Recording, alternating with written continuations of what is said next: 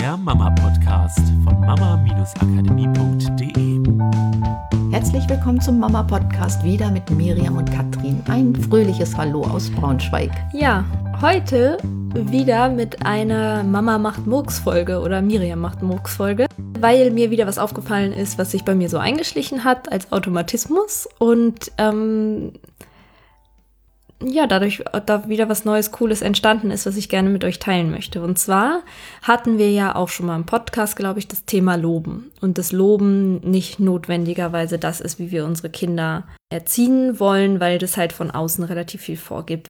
Nur die Frage ist, und wir haben auch eine Frage von einer Hörerin gekriegt, wo es darum geht, was mache ich denn als Alternative? Weil sie hat zum Beispiel geschrieben, dass sie sich recht eingeschränkt fühlt und dann oft nicht, also nur lächeln ist halt nicht genug. Sie will dann dem Kind das auch positiv rückmelden, aber hat das Gefühl, sie müsste immer stundenlang drüber nachdenken, was sie denn jetzt eigentlich sagen kann und dadurch fühlt sie sich total eingeschränkt. Und das kann ich halt voll verstehen, weil, und da sind wir bei Mama macht Murks, sich das bei mir in den letzten Monaten so automatisch eingeschlichen hat, dass ich andauernd sowas gesagt habe wie, ach toll, das hast du ja toll gemacht und also Lobworte benutzt, einfach wenn ich mich über irgendwas gefreut habe. Und mir das irgendwann echt, das ist mir lange nicht bewusst gewesen, weil es so normal ist, weil wir es natürlich auch oft draußen beobachten. Und es ist auch nicht, nicht schlimm. Es ist mir nur aufgefallen und ich mich dann gefragt habe, ja, genau, was ist denn die Alternative? Weil ich nämlich genau das gleiche Ding habe. Ich will ja auch mit meinem Kind reden. Ich will ja nicht die ganze Zeit nur durch die Gegend laufen und immer nur lächeln und außerdem guckt mich mein Kind halt manchmal auch nicht an so dass es das Lächeln nicht sehen würde. Also was mir immer hilft, ist mir vorab bei sowas einen Plan zu machen und zu überlegen, was will ich in Zukunft sagen. Und ich habe zwei Sachen gefunden, die für mich super funktionieren und mit denen ich total glücklich bin. Und vielleicht könnt ihr damit was anfangen. Und das erste ist, ein Wort, was ich total gut finde zur Rückmeldung, ist Danke. Und zwar, wenn Mick Sachen macht, worum ich ihn gebeten habe. Ja, weil das ist natürlich auch ein Großteil, ist dieses, ich bitte ihm um Kooperation. Vielleicht, dass er etwas in Müll schmeißt oder vielleicht, dass er ein Besteck in den Geschirrspüler reinpackt oder dass er einfach mitkommt, ja, oder mir irgendwas gibt oder so. Dann finde ich, ist doch eigentlich naheliegend, und ich weiß nicht, warum ich nicht vorher drauf gekommen bin, so Murks wieder in meinem Kopf, Danke zu sagen. Weil was ist das, was wir machen würden bei unserem Partner oder bei einer Freundin, wenn wir sagen, kannst du mir mal das Salz geben? Sagen wir Danke und nicht, oh, das hast du aber toll gemacht. Und ich habe bis vor ein paar Wochen immer eher reagiert mit, oh, das hast du aber toll gemacht, anstatt einfach zu sagen Danke, wie wir es bei, ich sag mal, normalen Menschen eigentlich machen würden. Und die zweite Variante ist, dass ich bei Sachen, wo es jetzt nicht von mir kommt, dass ich um etwas bitte, sondern wo ich etwas beobachte, was ich einfach super cool finde und ich ihm gerne rückmelden möchte, dass ich das sehe. Ähm, auch nicht mit der Intention, dass ich ihn lobe, damit er das öfter macht oder sowas, sondern einfach nur, dass er halt merkt, dass ich präsent bin und dass ich sehe, wenn er mir zum Beispiel he damit helfen will oder so. Weil das Thema dahinter ist natürlich, wir wollen nicht loben, um Verhalten nicht zu bestärken, weil es selbstmotivierend sein darf. Nur trotzdem ist die schlimmste Strafe, sage ich mal, ist Ignoranz. Also darf ich natürlich meinem Kind trotzdem mit Verhalten irgendwie rückmelden, dass ich, dass ich ihn sehe, dass er auf meinem Radar ist. So. Und dafür hilft es mir inzwischen einfach zu verbalisieren, was er tut oder was er getan hat. Also zum Beispiel, Mick liebt gerade Schuhe anziehen.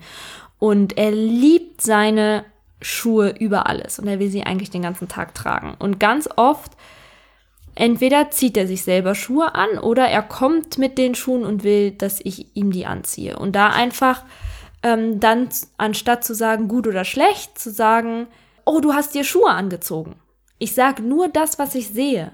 Oder, oh, du willst, dass, dass wir die Schuhe anziehen. Oder wenn er raus will, oh, du willst raus. Ich gucke einfach, was tut er und ich fasse in Worte, was er tut. Und was ich daran auch zusätzlich cool finde, ist, er ist ja noch in einer Phase, wo er selber nicht so spricht, sondern er plappert, dass er natürlich dann aber auch gleich widersprachlich eine Rückmeldung hat von, was ist das, was ich da tue und welche Worte gehören zu dieser Aktion. Ohne dass ich das jetzt als Sprachförderung sehe. Das ist einfach ein cooler Nebeneffekt, dass ich nicht einfach nur sage, oh toll, sondern halt, oh, du hast dir die Schuhe angezogen und er hat gleich Schuhe und Anziehen mit der Handlung, die er gemacht hat.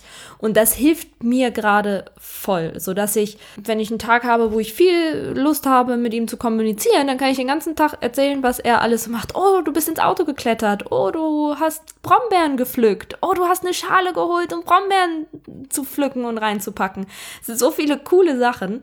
Und seitdem macht dieses Rückmelden auch richtig Spaß und zu sehen, wie er strahlt, weil das sind ja Momente, und das ist ja das Schöne, ja, es sind ja Momente, in denen er strahlend mit dieser Schale durch die Gegend rennt und zum Brombeerstrauch rennt, um Brombeeren da reinzupacken. Und es kommt da halt nicht auf das Lob an. Genau, sondern ich mich mit ihm freuen kann, aber ich auch immer das Thema hatte, so, ja, wie freue ich mich denn aber mit ihm? Weil wenn ich dann anfange, einen riesen Tanz draus zu machen, es fühlte sich nicht natürlich an. Und mit diesen Sätzen fühlt es sich natürlich an. Die kann ich auch gut nebenbei. Genau, das war das, was wir auch in der anderen Podcast-Folge meinten. Es ist halt auch nicht so natürlich, dass wir Kinder den ganzen Tag für die Sachen, die sie machen, loben, auch wenn wir wirklich toll finden, was sie machen. Es fühlt sich für uns natürlich an, weil wir es einfach so gewohnt sind, aber es mhm. ist nicht der natürliche Prozess, wie Kinder lernen oder Selbstbewusstsein tanken und, und mhm. sowas alles. Und was ich merke, ist, dass es halt auch was mit meiner Energie macht. Also mir ist ja auch immer die Intention sehr wichtig, mit der ich was sage. Und ich kann halt diesen Satz wie, oh, du hast die Schale schon geholt, sagen mit einem, oh, du hast die Schale schon geholt mit einem Erstaunen, dass das Kind in der Lage ist, machst diese Schale schon zu holen. Machst du doch sonst nicht, genau. Oder ach, das kannst du schon so.